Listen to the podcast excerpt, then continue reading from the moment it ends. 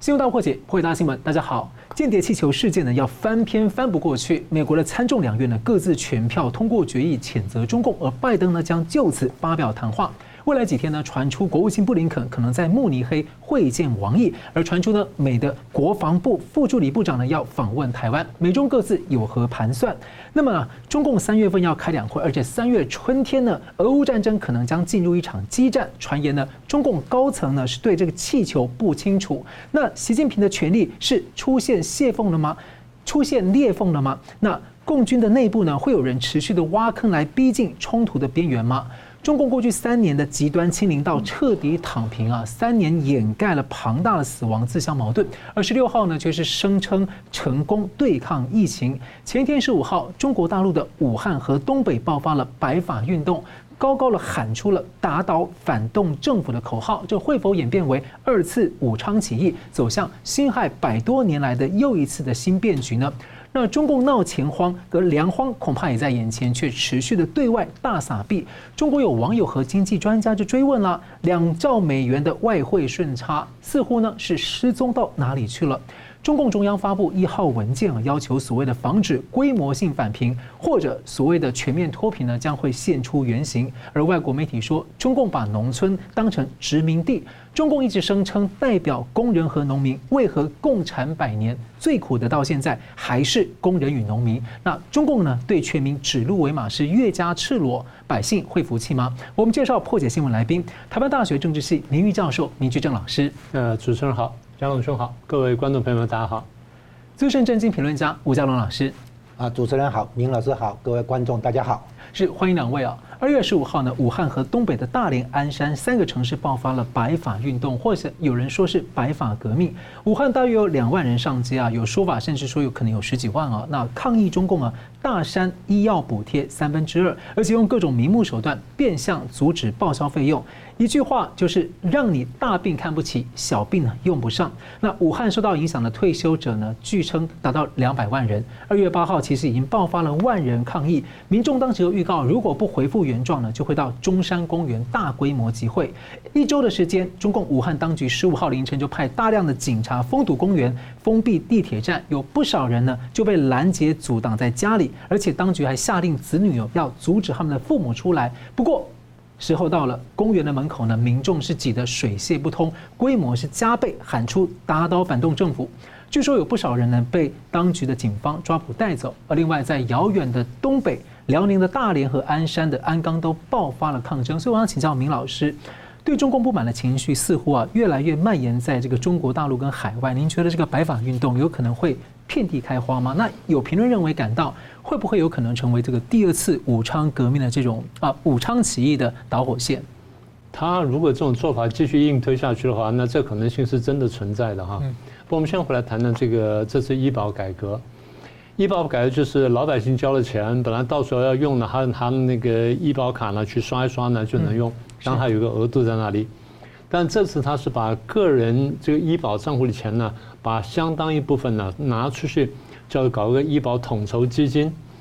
原来的做法是退休的老人呢，他拿了这医保，他生了病了，那个拿着医保卡，他可以在他家附近的药店呢刷卡就买药。对。但现在呢，大概钱不太够了，他要去医院去门诊，去排队，去挂号，去缴费，然后完了之后呢，这个再来去去退费，去报销去退费。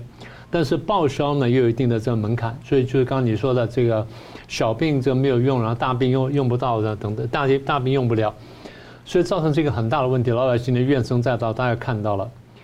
你仔细推敲呢，造成这个原因呢，其实核心问题呢应该在这里，政府财政出了问题。哦，应该是这个。嗯，政府财政出问题，我们过去谈过很多次了，但是现在我们可以再回来看一下。第一是防疫政策，你搞了这个两三年的核酸检测，然后什么样的检测？第二呢，封锁封控，然后很多东西的经济活动呢都都没有不能进行。第三呢，也要去打疫苗。那不管疫苗有效无效，你还是打了。理论上这钱花下来了，你还不要说去雇大白啊等等，这些这些都是要钱的。所以第一呢，这用掉了很多钱。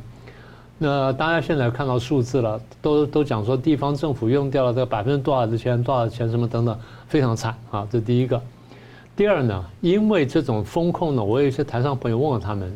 他说有太大的不确定性，今天告诉你能上班，上班上了几个钟头之后，突然告诉你啊，你要回家了，又不能上班了。嗯，所以你做什么事情啊，都怕不确定性。很多外商外资呢，台台商也好，到这时候想说，那我根本做不下去了，所以要么就离开，比较规模小就离开，规模大的话，就我把生产线呢慢慢就移出去了，或把订单呢移到外面去。好，所以钱少了。那么第三呢，总体经济下滑之后呢，房地产呢，它也受了影响。这个大家可以看到，大陆的电视剧啊、电影片前几年呢都讲啊，房地产怎么呢推动大陆经济，这几年很少讲了。为什么？因为房地产真的惨了。大陆的这这个税收呢，很大部分靠房地产，然后靠这个房地啊各方面的这些相关的这些运作呢，才能收到这钱。现在房地产整个下来的话，大陆的经济火车头呢，就等于说有点开不动，所以政府钱少了。那么政府钱少之后，所以刚刚讲说医保改革跟其他很多类似改革呢，都是一样的意思。那现在讲回官民冲突，他现在讲说这个什么革命等等，现在叫革命呢，可能言之过早，但是官民冲突呢，却是一个不争的事实。我们很早就注意官民冲突，大概这十几二十年前，我们就注意这件事情。大陆官方原来发布官民冲突数字，被我们讲了几年之后，他真的不发布了。然后后来大家就只能用推估的。那香港有一些这个智库，有些研究中心过去经常做，现在大概也很困难了。那我们知道是这样，在过去大概三五年以前，我们看的话，大陆官民冲突呢，大概第一位的事情呢是拆迁，嗯，就是房地产啊拆迁。再来呢，跟房地产相关或不相关的是官员霸凌老百姓。第三什么呢？司法不公。你说啊，这个发生纠纷、发生冲突，那怎么等等，那那都没关系。最后司法给你个保障，但司法如果不公平的话，那大家觉得说我没有信任底线。好，再一个什么呢？宗教信仰，法轮功啊、天主教、基督教都受到打压，然后这个呢是一个官民冲突原因。再一个是食品安全，嗯。对不对？对，什么三鹿奶粉呐，什么什么兰州拉面什么，都出现很多问题，或各种各样添加剂等等。那这个呢，也引发的冲突。再一个最最新的，比如说乡镇银行，乡镇银行不是前阵河南啊什么都闹出事情嘛？所以这些是官民冲突的这些原因。在民主国家，我们过去讲过，处理这种事情呢，基本上是疏导，也就正本清源，我把问题的根源找到，然后来来处理它。如果处理不了的话，我暂时给一个补偿，或给一个这种阶段性的补偿，看看后面后续怎么做。那总希望它最后是根本解决。中共做法我们上次讲过，这样子已经制造问题了，对不对？好，那我把它用力压住。好，那么你说现在爆不出来，但问题还在这里，然后又发生问题，我再用力压住，压力压住，每一次加压下去，变成这些压力锅不断往上加。好，那现在我们看到一件事情，大家注意到这几年下来呢。这个不要说前面呢，就这几年下来，甚至就这两年下来，我们可以看到呢，官民冲突呢，其实在我们眼前就看到很多次。你刚刚说运动运动嘛，对不对？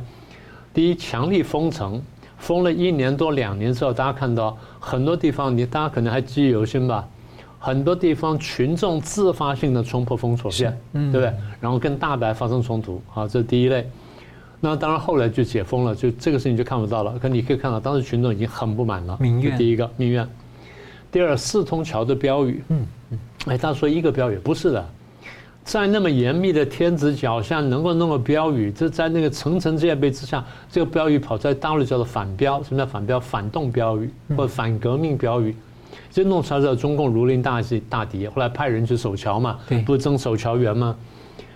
标语不让弄了，老百姓呢在厕所里面把那些话再写一遍，就变成厕所抗议文学。好，这是第二类。第三类就是白纸革命。白纸革命是延续来，大家说白纸革命是学生为主，不是的。白纸革命，大家仔细看那画面，很多是当地的老百姓，是是不是这样？男男女女都有，他年都是有一定年纪的，不是像那种年轻小学生那样的。当然学生也很多。大概二十多个城市，然后一百多个学校，我们都知道这些事情，还将很多老百很多这个老百姓参加，所以白纸革命或白纸运动的确是一个很大规模事情。白纸被被镇压之后呢，再来就是烟花运动，对，鞭炮运动，大家你说不让不让放鞭炮，我就会在旁边放，在警察前就在警车前面放，最后就上跳跳了把警察打烂啊等等，然后最后又让放了，好，烟花革命，再来是大白革命，嗯，对不对？大白革命，因为大白说拿不到钱了，然后他也冲突了，什么啊？大白革命，那现在又白发革命，所以你问的是，啊，这个会不会这个呃遍地开花？白发革命不一定遍地开放开花，但是官民冲突会遍地开花。嗯，应该是这样，也就是他各种各样的倒行逆施的事情，被群众只要一旦点着火之后，群众的情绪呢一发不可收拾呢，现场就搞起来了。中共老是觉得有人在背后煽风点火啊，他说你们在串联在干什么？所以当时我们讲啊，白纸革命他们会去秋后算账，现在这个这个白发革命呢，他们也说秋后算账了。所以未来的动向就是，中共现在自己把压力锅呢越做越紧张，越做压力越大，所以任何地方呢都可能会爆裂。那么你说将来会不会发生呢？我说一定发生，但不一定是这种形式了。嗯，是。好，中共的财政问题，我们看到一月份的数据显示啊，中共正大举的开动这个印钞机在猛印钞票，但是为何呢？仍然是钱荒。大陆媒体和《纽约时报》的消息啊，这个中共和伊朗签署二十份协议，价值四千亿美元啊。那伊朗未来呢，二十五年要靠拢中共。我请教吴老师，第一个是说，近几天中国大陆的网络上啊，有展开激烈的这个讨论，说这三年啊，累积这个近两兆啊两万亿美元的这个贸易顺差到哪去了？好像著名的这个经济分析师老蛮数据呢，就质疑有上兆美元的顺差失踪了。您怎么看的消息？第二个是说。中共“一带一路”这样对外大扫币很多年啊，把不少的国家带入债务陷阱。那会不会反过来到说不良债务过多的时候，会不会他自己反而被他自己的债务陷阱什么时候给拖垮了？好，你这里提到两个问题，一个是所谓的外汇失踪，另外一个就是“一带一路”大傻逼跟债务陷阱。那其实这两个问题最后最后会串成串起来，其实它可能是同一个问题啊。那我们现在首先讲。这个这就像刚才明老师已经提到哈，这个医保问题，这些是财政压力。那开动印钞机，这个是印的是人民币，嗯，然后你讲的那个那个外汇失踪，那个少的东西，那个是美元，那不是它可以印的，对，不同的钱方哈，嗯，这个资金的那个情况不一样。那现在讲到外汇出资金的这个压力问题啊，是这样子，外汇资金总共有三个来源，不是他这里讲的贸易顺差。好，我们这个这位网友呢，他去大陆网友哈，他去找那个贸易顺差。那过去三年的贸易顺差，这个有官方数字啊。那么累计起来的话，大概一点八兆、一点九兆美元啊，就是将近两兆美元。照理说，中国人民银行的外汇储备应该有相当的增加，是。不然的话，那么商业银行手上的外汇资金也应该有相应的增加。现在完全看不到哈，所以他抛出这个问题，叫做外汇失踪啊。大将近两兆了，就一点八兆上下哈，这个外汇失踪。那么这个问题，我现在讲哈，外汇资金有三个来源，贸易顺差只是其中一个大项，另外有两个呢，就是中国企业在香港或者在美国海外、伦敦等等哈发行的美元债券，借美金哈，然后回国换成人民币使用，这个也会增加中国人民银行手上应该有的外汇储备哈，这是第一个，就是外债。第二个是外来直接投资带进来的钱，啊，所以总共有三个资金那个来源，啊，贸易顺差，啊，然后外债，然后呢外来直接投资，啊，他他现在只是光是挑贸易顺差，嗯，啊是这样子来。那第二个，这个逻辑啊是这样说，照理说应该出现在外汇储备这个财务报表上的哈，结果没有嘛哈，那这个逻辑其实不是最近三年，就是疫情二零二零年爆发以来的这三年才有的事情。这件事情，这个逻辑，这样的推理，早在疫情之前就有了。嗯，就是说，贸易战，美洲贸易战期间，哈，二零一八年、二零一九年这个期间里面，已经有类似的逻辑去推算，就是说，你的当时的贸易顺差是多少啊？然后你的外债是多少？你发行的债务是多少？然后呢，你的外来投资是多少？这些数字加起来，跟你中国人民银行的外汇储备的那个变动不吻合。嗯，也就是说，外汇失踪。这件事情在疫情发生前已经有了，就是已经有有网友这样来来检视这个问题，并不是疫情以后这三年。现在我们看到的这个网友是拿疫情后的三年来谈事，来谈这件事情啊。我现在要说的是，资金来源，外汇资金来源不是只有贸易顺差哈。然后这个话题，这个逻辑早在疫情之前就被检视。这种事如果发生在民主国家的话，全民都要起来哇，这个追追银行了。对，现在我们现在再来，我们再讲哈，这个。追资金的这个事情哈，正好在疫情之前的二零一九年发生什么事？香港反送中。嗯，香港那个抗争其实本来哈，什么叫送中？就是习近平要把官场贪腐的钱洗到香港、藏到海外去的钱要追回来，这些叫做腐败的钱、犯罪的钱，好，要追回来。为什么？国库空了嘛。嗯，早那个时候早就国库空了。然后后来呢？据说香港本地的外汇储备四千五百亿美元当中，有五百亿美元留在香港本地周转哈，另外四千亿美元被汇丰银行这个无担保换款给北京，就是已经被中国大陆拿去用。哇，四千亿美元啊！然后现在为什么会出现外汇资金不足的问题？是这样，根据演算哈，那个。中国人民银行官方的外汇储备在三点一兆到三点二兆之间，从三点二兆大概向向下跌到三点一兆附近啊。然后这个时候，哎，我们还看到它的那个外债的数字是二点七兆以上。然后你算一下的话，它就是外债有长债跟短债，长期的跟短期的哈。那长期的不用急着还，短期的一年内要还的哈。然后呢，这个不管怎么样哈，这些都是别人的钱，要迟早要还。那你把它扣掉的结果，你会发现中国自己的钱才四千多亿啊美金。对，然后所以香港的四千多亿外汇储备，也就是庞大的了，也就是很够看的了哈。所以如果将来假设中共真的拿下台湾，也是打打的主意，也是外汇储备，啊，这是其中一个了哈，一一个因素了。好，那么习近平反贪腐这个方向对，要把贪腐犯罪的钱追回来也对。然后，可是对香港这样的那个那个动手是不对的，嗯，手段不对啊，他用意对。可是这个问题已经存在一阵子了，不是最近的事情，不是长期黑吃黑啊，共党里面对，不是今年的事情。好，所以大家要了解这个背景，就是资这叫什么？叫做资金外逃。嗯，就比如说哈，中国企业的销货收入叫客户汇到海外的账户，然后没有汇回来，啊，这样的这样的话，钱就在外面，不在里面啊，这样也是资金外流。啊，那这是典型的资金外逃。那资金外流呢？根据之前哈，二零一八年、二零一九年的这个同样的逻辑的推算，当时已经发现外汇损失哈，或者资本外流，平均一年五千亿美元，连续两年，那个时候已经算出来了，就是账面上应该有而没有的外汇储备，大概是这样的数字。然后现在算起来的话，两兆嘛哈，呃，一点八兆，那个三年的话，平均起来一年跑了六千亿美元，数字很接近。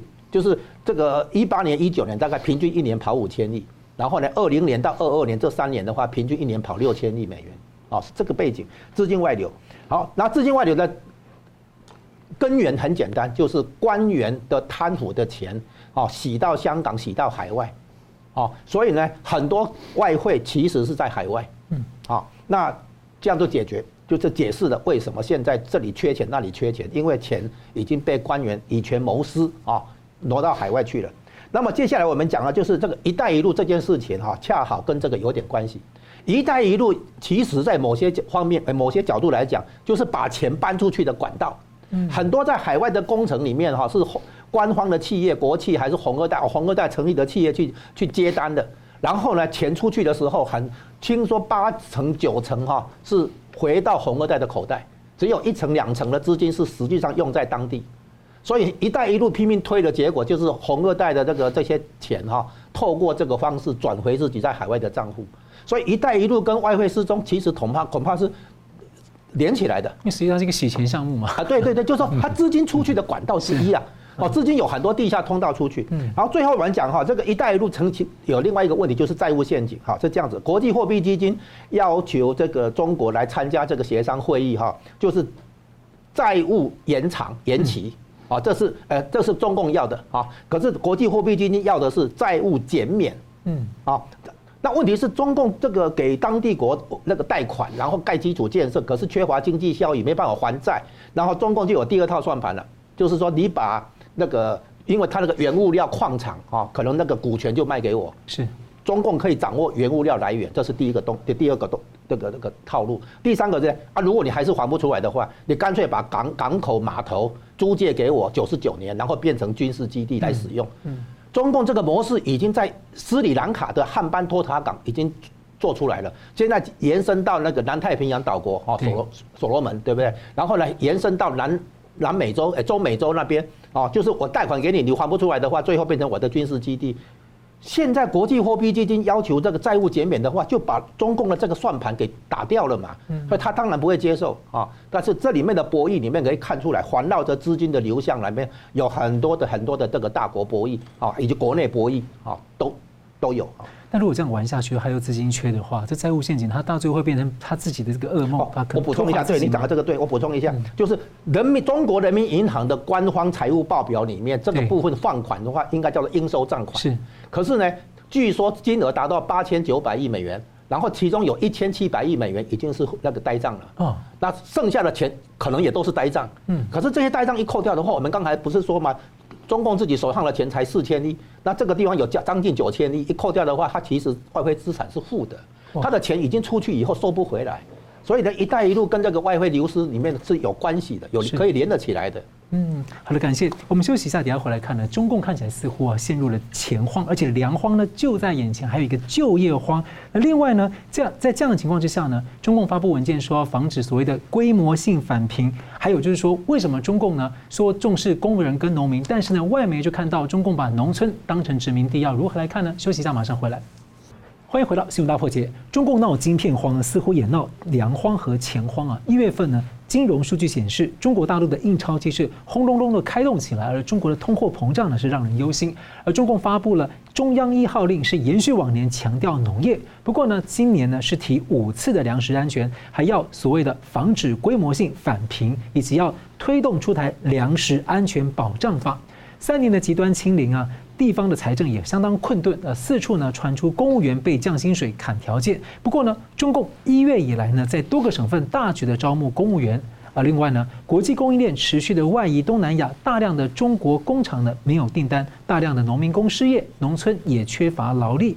一月份，中共发改委推出了以工代赈的新的管理办法，要求地方政府，例如像拓宽道路啊、挖掘河道等等的工程，能用人工尽量不用机械，能够组织当地的群众就尽量不要找专业的施工队伍。哎，请教吴老师怎么看啊？中共啊，这个似乎钱荒、粮荒、就业荒，这个内循环还能行吗？那你怎么看这个中共所谓的规模性返贫问题？啊，你提到了这个问题哈，这个表面上是讲钱荒哈，就是钱不够用。嗯、那其实，哎，你也提到晶片荒跟粮荒哈，我现在补三个。嗯，第一个是煤炭荒，它发电的时候那个煤炭不够，所以它它发电哈，没没没有那么那么多电嘛哈，那个有不是有停电嘛，好限电。第二个药品荒，现在要买退烧药买不到，要排队。好，再来一个来，最后了，订单荒，没有订单嘛，就怎么那工厂没有办法运转，没有办法就业嘛，好。好，这三个现在我们讲哈，这个北韩最近出现那个大饥荒，啊，啊，这大家联想一下，所以现在可以那个那个联想到中国大陆境内哈，如果因为疫情的关系啊等等等等啊，这个农农业耕种的这个活动不能正常哈，造成粮食的那个危机。之前，呃，听有听说中共在国际上大买粮食嘛？是，那应该是已经反映。农业的这个耕种活动哈，农业生产活动哈不能正常了。本来自给率就很低。对，那现在呢，如果没有钱去买粮食的话，那当然就会出现粮食危机。嗯。哦，之之前用外汇去买粮食啊，然后呢，可能有很多地方在砍。包括不买台湾水果，那个鱼产鱼类产品等等，都是在想方设法、方方面面控制外汇的开支的。最近前一阵才要求开发那个米糠的这个做产品啊，对对对，就是说他现在哈，因为没有足够的外汇去进口粮食，是那就会出现粮荒啊。如果他可以进口粮食的话，表面上都还看不出有问题啊。然后再再来的话，就是说财政的那个压力来自于说他把。他大概过度自信了，他把很多钱用在那个刚才明老师提到那个核酸检测，是那个把地方政府掏空了啊，那还不去追究核酸检测这个这些企业背后的那个金主是谁？哦，谁是赚了那个这些核酸检测的钱？这些钱很庞大，听说接近难财的，哎，不接近国国防预算，这个金额很庞大啊。那总而言之。地方财政、中央财政都被掏空，中央财政就是那个医保的钱被掏空，地方财政根本没钱了嘛，哈。那所以呢，这些看起来除了药品荒、订单订单荒，还有煤炭荒啊，那么这个综合表现在粮食，首先这个很很就是很麻烦的。这个对中共来讲的话，现在如果能够拿钱去国际上买粮食的话，问题解决嘛，至少撑过去嘛。现在没钱嘛，所以粮荒的背后反映的还是。外汇资金不够的问题。嗯，那它这个这种规模性返贫啊，你觉得说它到底是还是说它是本来其实根本没有全面脱贫，就现在就现出原形？不不，这个比这个严重，就是说它不但没有全面脱贫，现在还要往下掉。哇，嗯，所谓规模性返贫，就是很多人本来已经脱贫了，现在也要再再缓贫嘛，缓字嘛，哈，就是又回到贫穷。换句话说，他已经承认经济情况的下滑，大概是会超出大家一个预料，就是说经济下行的压力非常之大。啊，因为没有订单，没有就业，没有地方财政收入，没有中央的这个财政收入跟外汇收入，啊，现在的话可能这个手上的外汇储备底不足以偿还外债，嗯，将来会陷入这个局面啊。是，好，那我们接着看到这个日本媒体在二零二一年分析啊，说在在之前的这前七年，中国大陆城乡差距扩大了百分之五十七。他指出呢，中共啊把农村当成殖民地，刻意的营造城乡的这个二级差异，所以这就很奇怪。我想请教明老师，中共一直说他标榜这个代表工人、农民、无产阶级，哎，共产百年了，好像怎么还是那么惨？那北京大学的这个国发所的所院长啊，国发院的院长姚洋就表示说，当代中国最根本的问题是中国共产党的理论远远落后于中共的实践，这是最大最根本挑战。明老师，你觉得姚洋有点出问题吗？嗯，不够准确。我们先先谈城乡差距吧。好，首先说一下城乡差距，在人类社会当中呢，是工业化之后出来呢，几乎是一个必然的结果。为什么这样讲呢？第一，工业产品的这个售价一般比较高，农业产品售价一般比较低，所以它工农的收入呢就已经有差别。是第一个。第二呢，很多国家的税收政策呢，它会倾向于说我这个支持工业，因为。支持工业呢，对于发展经济比较快。那不是说不支持农业，只是比重呢有倾斜。在多数国家在经历这个过程，大概十年、二十年，最多三十年呢，他想办法拉平。具体的做法就是我用政策工具，或者直接用财政补贴，或者用社会福利等等，然后去把它拉平。呃，拉不平的话，至少减少工农或城乡之间的差距。所以，我记得多年前我接待大陆朋友来台湾这个旅游啊，来台湾这开会，然后完了之后去旅游参访一下。他们看完就留下一句话，我印象非常深刻，因为我们大家到中南部去看，他说。你们台湾城乡差距很小诶，几乎没有城乡差距。我们说我们城乡差距很大，我们这边你看有马路什么，那边都没有。他说，在我们看起来你们没有城乡差距。我们大家内部都已经骂翻了。我们已经骂翻了，然后他们觉得我们没有城乡差距，比方说他们城乡差距非常大，嗯，对不对？他翻译是这件事情哈。那么现在刚刚讲是一般的情况，那中共的这个统治了七十年之后，它城乡差距来自什么地方呢？第一，来自它的党的教条。这个党的教条换成具体政策之后，就变成这种结果。为什么呢？第一，户口制度，他们从一开始没多久，就建立政权没有多久呢，就开始把农村跟城市户口就截然划开，就不允许双方流动。那这样子在政策上面呢，对城市就有利，对农村是不利的。这第一个。第二呢，在政策比重上面也的确有利于这个都市，而不利于农村。他从财政补贴啦、教育机会啦、医疗啊，跟跟各种的。各种各样的政策来说呢，对城市都好得多，对城市居民好得多，对农村居民差的差得多。好，那么这第二点，第三点，我们不是刚刚讲说工业产品跟农业产品的差距吗？这个一般我们叫剪刀差。这剪刀差呢，中共把它拉得非常大，什么意思呢？把工业产品拉的价格拉得非常高，把农业产品价格拉得非常低，然后拉了一个非常大的剪刀差。剪刀差拉出来之后呢，被他拿走啊，被他拿走。每个国家都有剪刀差，但这剪刀差从拿走它干什么呢？拿去投资这些其他的重要国家企业。但就像刚刚吴老师说的，他拿了一部分去投资，但一部分就贪污掉了。我们本来是要去再分配、再重新再投资的。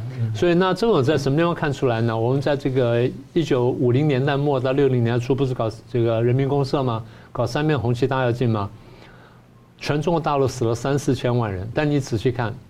农村死人远远比城市多得多，对，所以很多人就觉得说没有死那么多。在你在城市啊看到，但不那么惨烈，但农村是一片一片的死。那就我刚刚讲的，城乡差距是中共政策倾斜之后导致了更恶劣的结果。是好，那这第二块，第三块呢？那现在这城乡差距呢，大概具体表现在四个方面：第一是收入，第二是教育，教育的这个水平跟教育的这机会。第三是医疗，第四是整体生活水准。大概在这四个方面，我们就拿官方数字来说，国家统计局讲，过去几年来，这个大陆的这个城市跟这个农村，它的人均收入怎么样的？城市农人均收入是将近四万四千块钱，农村的收入人均收入一万七千块出头，差多少倍？差两倍多，差两倍多，所以你是非常可怕。那么大家讲啊，改革开放这个都是很好了。刚又讲说这个不是消灭贫穷了吗？什么等等吗？奔向小康吗？不是这样啊。可你如果仔细看的话，它从这城市规划也好，或者乡镇的发展也好，或什么等等，你看到这差距非常大。这样就出现一个现象，在农村呢，他们这边工作，他平均收入呢，大概一个人呢八百多块钱。但是呢，进到进城去务工去当农民工的话，可以拿到两千八百块平均，嗯，三倍三点五倍。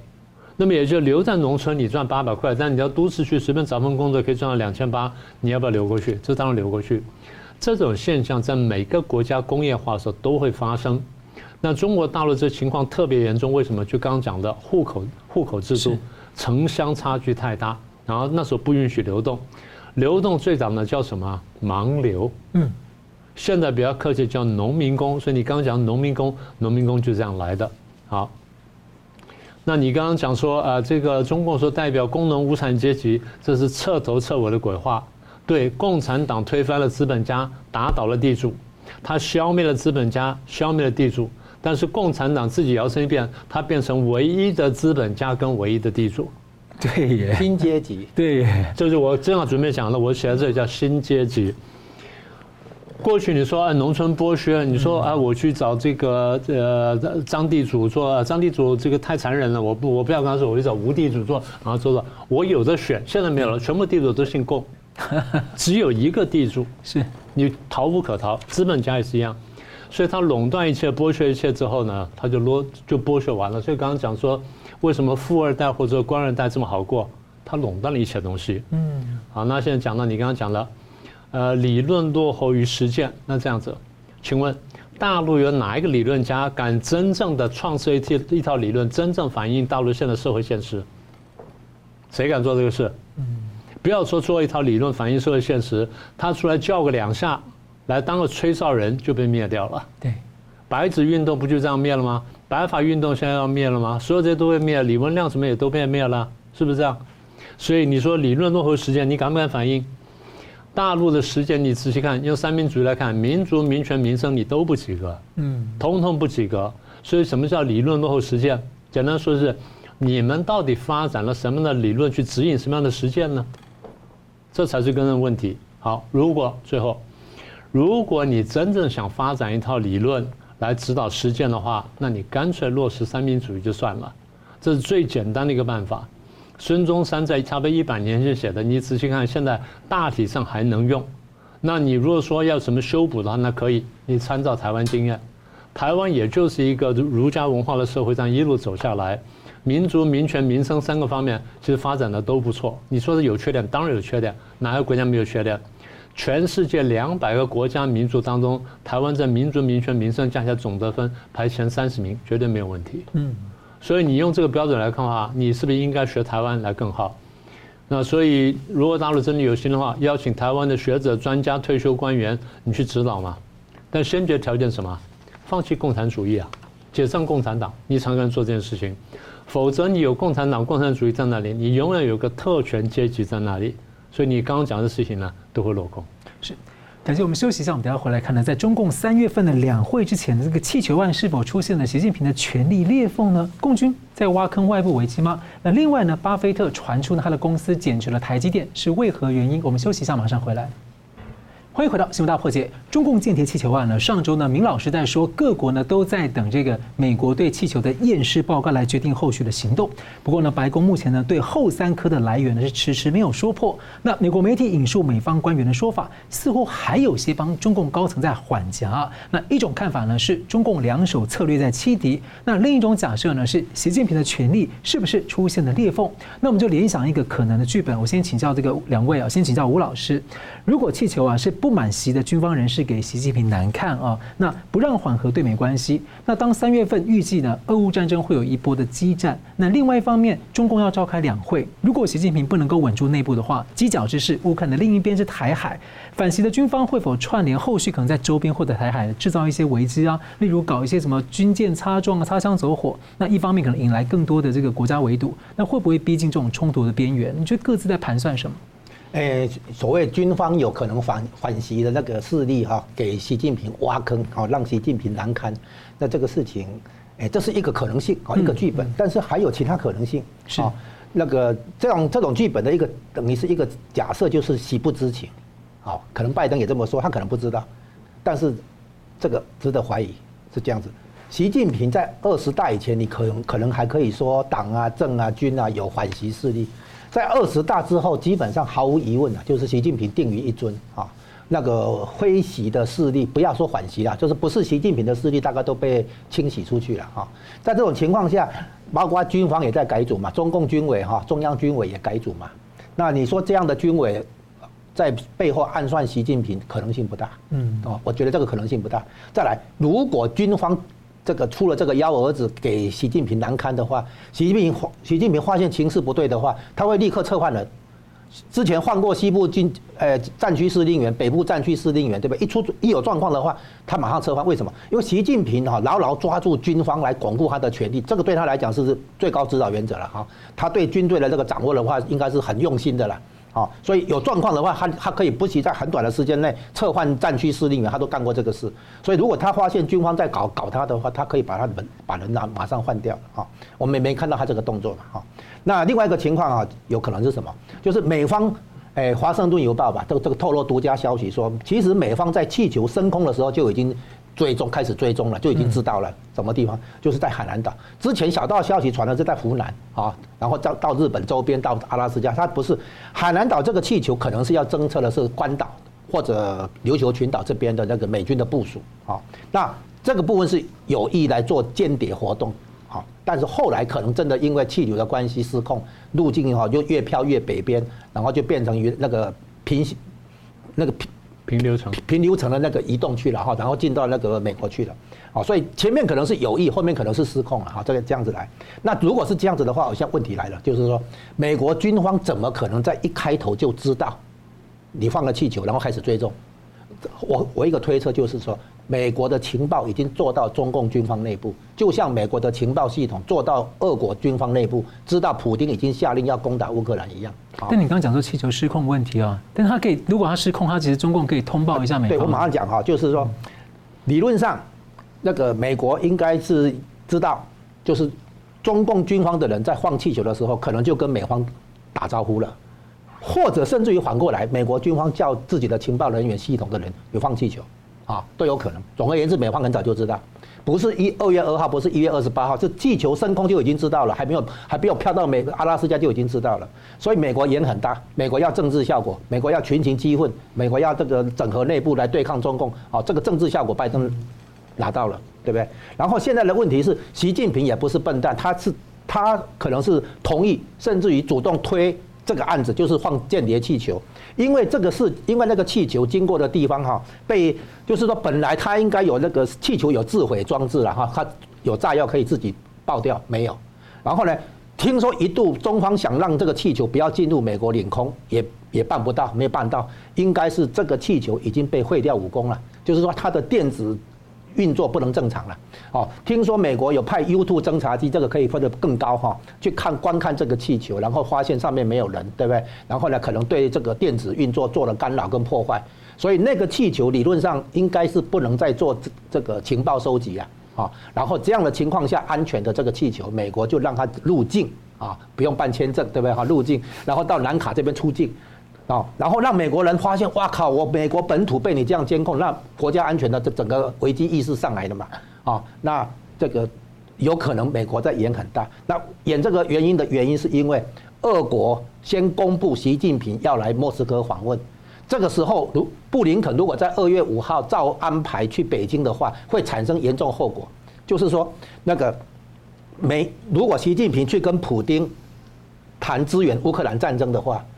别人会以为你美国默许，因为你布林肯才跟习近平谈过嘛，所以呢，拜拜登这样操作一个立即的效果就是取消布林肯的北京之行，啊，那个不要去跟习近平见。那对普丁来讲，你们两个要会谈的话，普丁不乐见美国跟中方有台面下交易，所以公布这个讯息，让这个布林肯的那个北京之行黄掉了嘛，啊，所以呢，这个气球事情哈，始于这个普丁。那最后会在哪里收尾？在台湾，因为那个气球是在台湾东部太平洋海岸这边监控美国航母战斗群的部署定位以后，让让反舰飞弹可以有比较精准的那个命中率。所以呢，这个气球的监控表面上好像对美国本土，其实将来是在台湾东部海岸这边来做反舰美军日军的反介入战争用的。所以我说这整个间间谍气球事件哈，始于俄罗斯的这个释放消息。啊，然后美国这中方这边赶快有动作，然后最后的收尾应该是在台湾这边，包括众议院议长要来台湾访问，然后美国来警告中方不要借这个找这个借口来做军事动作。是，明老师怎么看？呃，你们俩的理论呢，刚好都不一样。对啊，对啊，你讲的你讲的是这个习近平权力有裂缝，嗯，那他讲的是美国好厉害，好棒棒。对，他他这两个不一样。你说中美各自全盘掌握。我有第三个版本，呃，第三个猜测就是，呃，美国跟中共呢都出了一些意外，哦，都有意外。对，当然每个国家都会计算，但是我们你仔细看这些国家处理问题，尤其是你读这些政治人物的这些回忆录，你发现，第一呢，他们开头说情报都不充分，嗯，第二呢，他们常常误判。但他会把它写到，就是我没有误判。但你后来在读的仔细发现，他其实是有误判啊，是这样的。所以我们从这边来看的话，我们把几件事串起来。是，刚才吴老师也都提到了哈，所以我们把几件事串起来。第一，为什么麦卡锡这个时候不来台湾？嗯，换啊，缓了啊。第二，那个既然爆发了间谍气球案，为什么还传出消息说布林肯想在慕尼黑见王毅？嗯，是不是这样？那问题在哪里呢？先我们先说布林肯为什么要见王毅？台湾的粉红讲，因为美国玩不过中共，他们要认输了，要去磕头，所以台湾要倒霉了。这纯粹是鬼扯。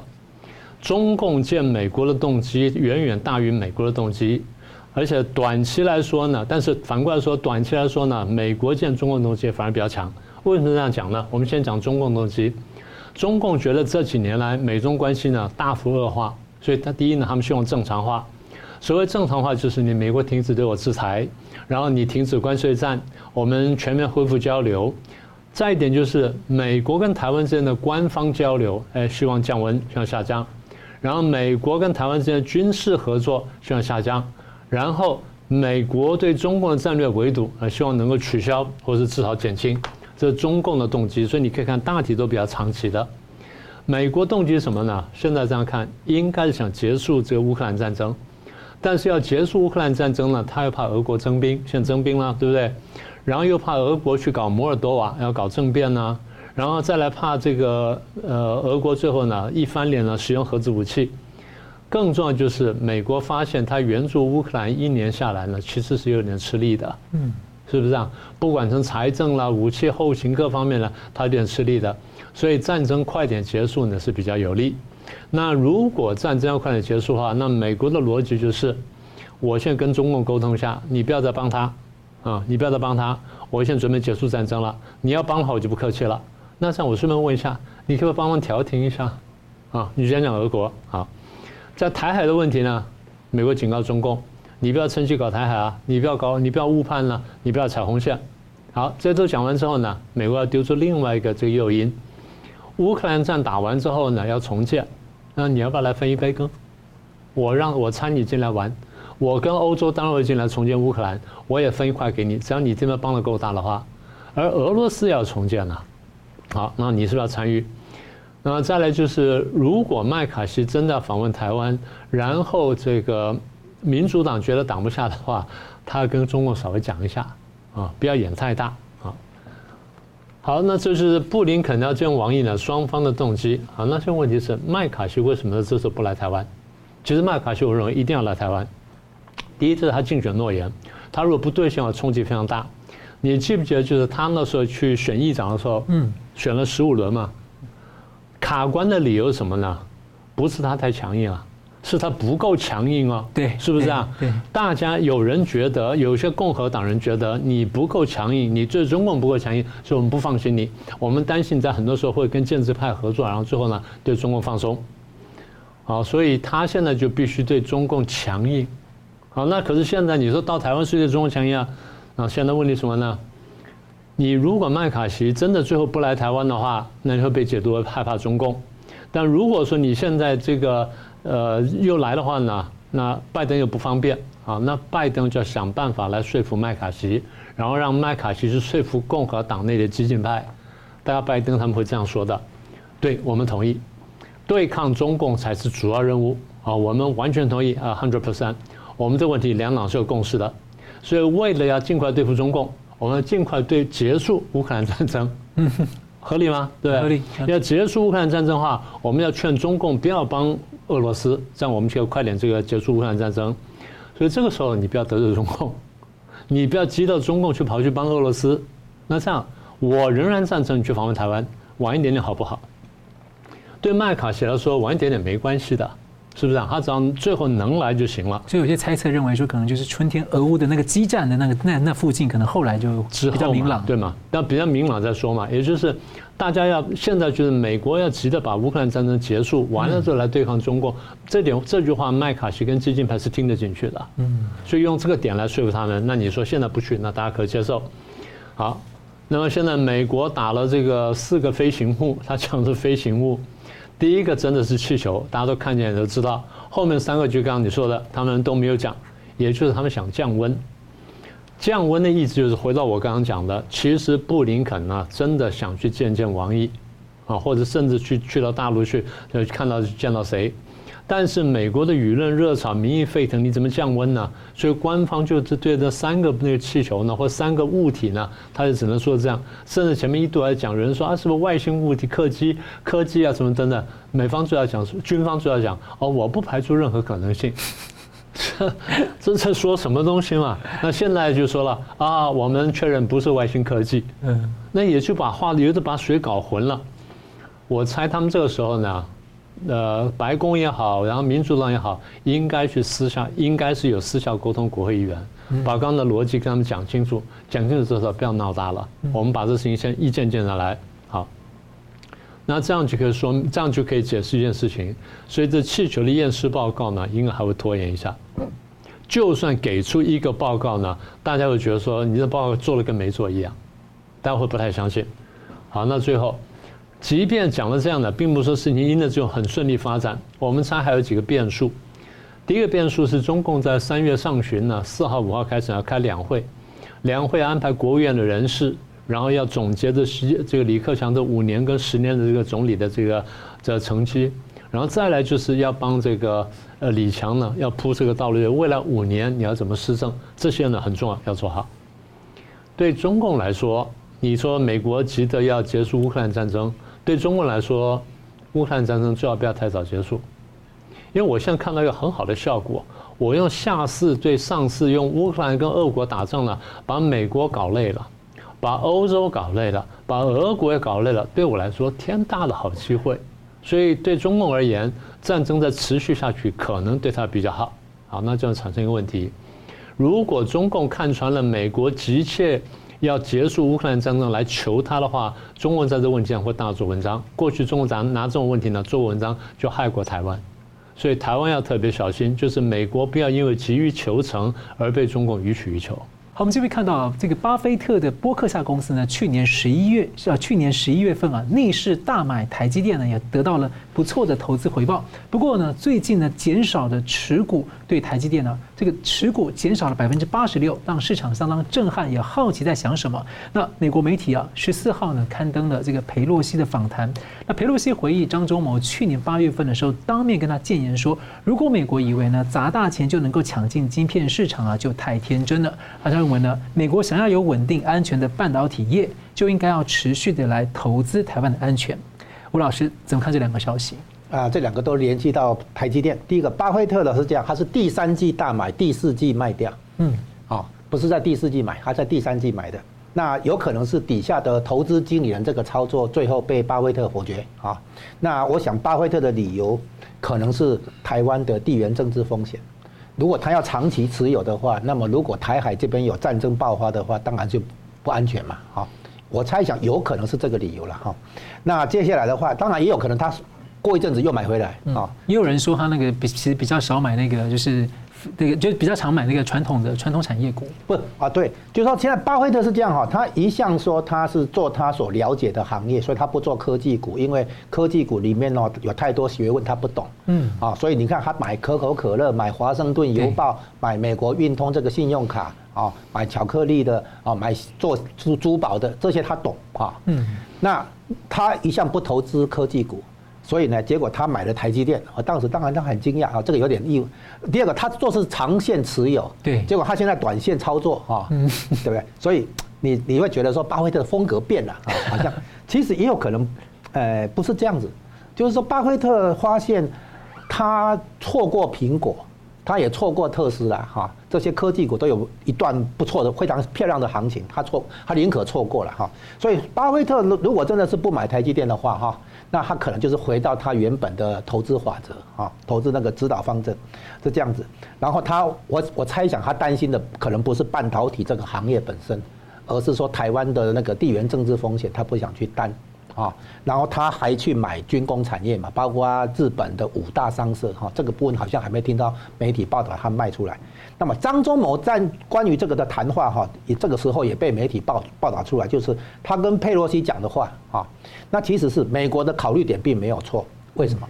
因为美国要做的是分散地理风险，就是说我还是跟台积电下单，我钱还是给台积电赚，但是如果台积电全部从台湾出货的话，那么会有地理风险，就是说将来如美诶可能会。构成中共动手的那个诱因，我只要封锁台积电的出货，美国拿不到最新的晶片的话，他把库存打完之后，后面就没有了。就像俄国现在这些情况，你没有晶片的话，你不能源源不绝的补充军火支援支援前线。现在美国在本土建立半导体产业链的结果，一旦有战争的话，美国这边可以源源不绝的生产。晶片来做军事用途，提供军火支援前线作战，这样的话构成一个核主力哈。那中共再再把台湾封锁的话就没有意义了嘛，因为美国那边有晶片嘛。大家不要忘了哈，二战时期美国是民主国家的兵工厂哈，源源不绝的透透过军工产业来提振整个经济嘛。哈，这个罗斯福的新政没有解决经济大萧条嘛，是希特勒爆发二战以后。美国经济才整个了好好起来嘛，哈，那现在很可能就是美国必须要维持军工产业的生产能力，这个晶片的部分还是得在美国本土有这个生产能力了，哈，因为如果全部靠台湾的话，那么理论上没有错了，保护台湾的安全嘛，哈，但是将来的话，如果中共封锁台海，还是在在在台海制造事端的话，的确麻烦，啊，所以美国的要求合理。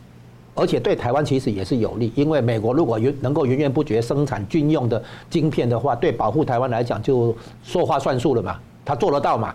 否则的话，美美国的库存打完就没了，哦，一样的道理，哦，你总你总不能是从那个洗衣机、电冰箱里去拿晶片嘛，对不对哈？那所以张忠谋讲对一半，就是说砸钱的确太天真。啊，那美国说，那我不天真，我把台积电的工程师直接移民花绿卡到美国，对不对？那就是说我连台湾的人才我都用嘛，啊，不只是挖角那个台积电来投资而已，啊，所以呢，这整个问题的确的确有很多角度了，因为美国要的是分散地理风险，这个的确这这个的确是成立，这个论点成立，啊，而且对台湾也不是不利的，因为如果全部的军用晶片都必须从台湾出货的话，那对中共来讲这个诱因太大了。他就算拿不下台积电的话，他也要阻止台积电出货给美方啊，啊，那这样的话不，那个不太不太妙，对不对哈？所以美方自己能够生产，包括以后在日本、在德国，哦，台台积电都设厂的话，那你你你你打打台湾没有意义了吧？变成这个样子，啊，所以张忠谋讲对一半，美国也是讲对一半，现在怎么样把两方面的那个需求能够连串接起来？哦，才是那个一个重点，就台积电有没有办法在地缘政治上能够让两方面的需求都能够得到照顾啊？不像台湾这种台湾人这么的勤奋啊，然后就是跟产业链跟产官学的这种结合，真的是在国际上是非常少见的。好，节目最后呢，我们请两位来宾跟用一分钟来总结今天的讨论。先请明老师。呃，第一个想法就是白发运动呢，不一定在别的地方会复制，但也可能会出来，但你有多大我们不晓得。我们确定一件事情，就是以中共治理社会的这种手法呢，官民冲突呢是始终不断的，因为它不断在加压力。所以这这件事情，即便不闹的话，会有别的事情闹。这是第一个观察。第二个观察就是，你如果真的解决问题要回到刚刚讲的，就是理论指导实践这个问题，真的中共应该好好想一想，你们过去理论指导中国的这个发展，这么几十年下来，你真的走对路了吗？你不要光看表面的这些航空母舰等等。如果说你不走这条路，走走中华民国这条路的话，你看今天到什么地步？国民平均所得到达三四万块钱，然后这个过社会分配相对公平，然后又法治又又民主等等，你觉得中国会怎么样？不是更好吗？所以如果这样的话，你不如好好想想，研究研究三民主义，落实三民主义，然后参考台湾经验。当然，先决条件我再说一次：放弃共产主义，放弃共产党，这个恐怕才是真正的出路。是吴老师啊，我们从乌俄乌战争开始谈起哈，这个间间谍气球事件哈，算是俄罗斯发现。这个国务卿哈要来北京访问的话，那美中之间要谈成什么？美俄罗斯拿拿不准，所以来出出招啊，那个然后逼美方啊取消布林肯的北京之行，然后为了这个动作搞出了一个间谍气球事件。因为这个间谍气球是美方早就知情啊，而且这个也不是今年才有，以前也也有过这个间谍气球的事情。那美国利用这个事情把它把话题做大了哈。那这个习近平以为他在下一盘大棋哈，他让他让美国跟俄国两边哈，他在左右逢源了哈，左右两边都施加压力一样，你们让让双方都来求我，有有求于我这样子，他以为他聪明下大棋了，但是呢，其实美国棋高一招，现在发现真正的一个困难哈，是中国内部的问题太严重，危机太严重啊，从那个房地产的危机、地方财政的危机、外汇储备不足的危机啊。这些包括“一带一路”所制造出来的这个当地国的债务陷阱，跟中国自己的这个外汇的流失，啊，这些都是一个经济上的压力。然后呢，这个让习近平无法回避。接下来还有粮订单不够的问题，哈，然后那个粮食不够的问题，药品不够的问题，啊，那接下来可说不定发电的煤炭也不够，因为它的外汇出现问题，哈。所以我们现在看这个整个国际形势的话，政治、经济、外交哈之间的紧密互动是存在的，啊，那台湾这边的话。必须要有一个新的视野，不能只是局限在传统的那些观察角度。是，很感谢两位来宾精辟的分析，感谢观众朋友的参与。新闻大破解每周三五再见。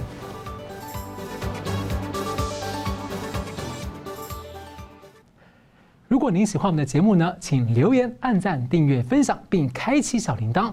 那么，感谢各位呢长期对我们的支持。新闻大破解团队呢将持续为您制作更优质的节目。